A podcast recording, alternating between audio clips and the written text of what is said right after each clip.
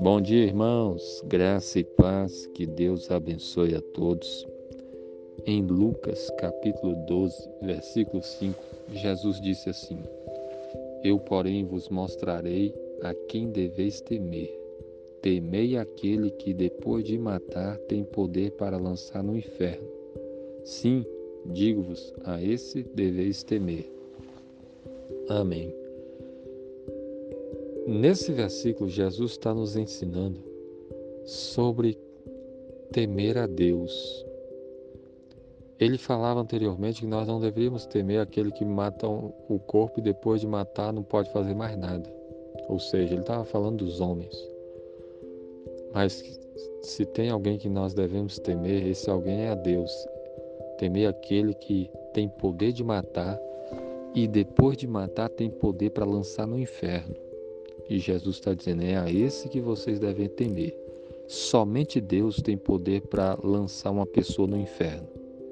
Então nós devemos temer somente ao Senhor, ter respeito por Deus, colocar a vontade do Senhor em primeiro lugar da nossa vida, de nós buscarmos agradar a Ele. É a Deus que nós devemos agradar, é a vontade do Senhor que nós devemos fazer.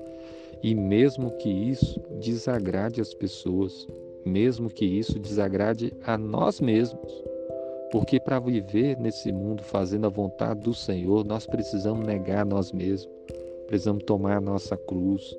E muitas vezes nós vamos desagradar muitas pessoas. Então você precisa estar firme no seu coração de temer a Deus, de temer somente ao Senhor. E Jesus está dizendo até porque, ó, temer aquele que depois que depois de matar tem poder para lançar no inferno. Nós devíamos ter tanto respeito por Deus para fazer a vontade dele, porque Deus tem poder tanto para castigar uma pessoa matando, quanto para lançá-la no inferno depois da morte.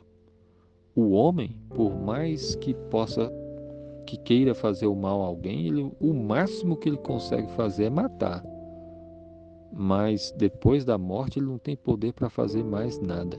Mas Deus tem. Deus tem poder tanto para matar quanto para lançar a pessoa no inferno. E olha o que, que a Bíblia fala do inferno: um lugar de sofrimento, de castigo, de juízo, de choro, de ranger de dentes. E o ser humano deveria ter medo, ter medo de ir para lá, ter horror ao inferno se arrepender dos seus pecados e crer em Cristo, e voltar-se para Deus com um coração sincero, arrependido e servir ao Senhor. Então você deve ter, ter respeito por Deus, ter reverência pelo Senhor, ter medo de desagradar a Deus, de pecar contra Deus. Viver nesse mundo para agradar o Senhor. E saiba que em Cristo há perdão por seus pecados. Se você pecar, se arrependa, confesse, peça perdão e viva no temor, no respeito, na reverência pelo Senhor, e certamente a sua vida será grandemente abençoada.